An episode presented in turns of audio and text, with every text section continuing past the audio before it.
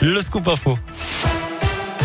À la une, pas d'allègement du pass sanitaire avant le 15 novembre. C'est ce qu'annonce Gabriel Attal, le porte-parole du gouvernement, à l'issue du Conseil de défense sanitaire.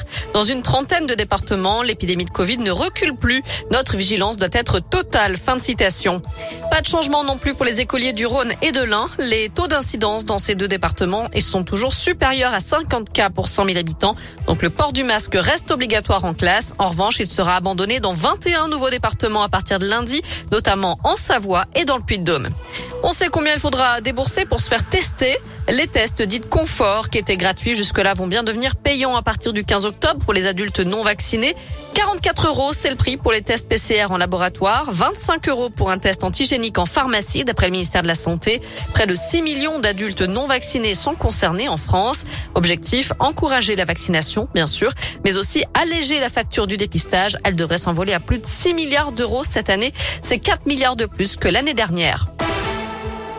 Dans l'actu également, Gérald Darmanin en visite dans notre région. Aujourd'hui, le ministre de l'Intérieur ira à Lyon et à Givor-Grigny en fin de journée dans le cadre de la lutte contre le trafic de drogue. Il doit annoncer la création de deux quartiers témoins à Rio-la-Pape et à Villeurbanne avec plus de policiers sur le terrain et un travail des agents des impôts pour limiter l'activité des dealers.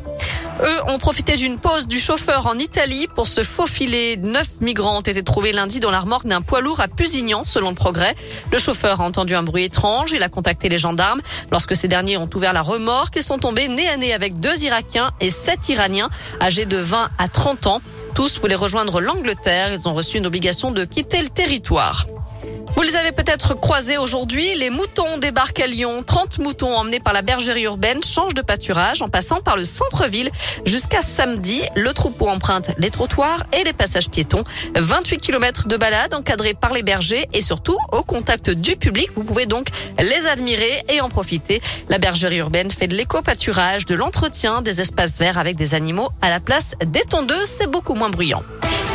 Elles ont fait cinq ans d'études en médecine. Elles aimeraient donc plus de reconnaissance. Les sages-femmes manifestent une nouvelle fois partout en France aujourd'hui. Une grève pour dénoncer les baisses d'effectifs dans les hôpitaux et les cliniques et réclamer une revalorisation de salaire.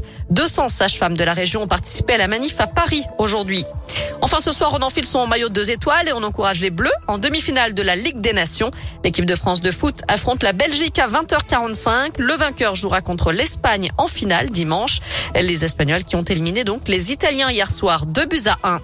Voilà pour l'essentiel de l'actu de ce jeudi. On jette un œil à la météo avant de se quitter. Pas de grand changement. On garde un beau soleil, de belles éclaircies malgré quelques passages nuageux par-ci par-là, mais surtout pas de pluie. On garde les pieds au sec, au sec et les températures sont comprises entre 13 et 18 degrés pour les maximales.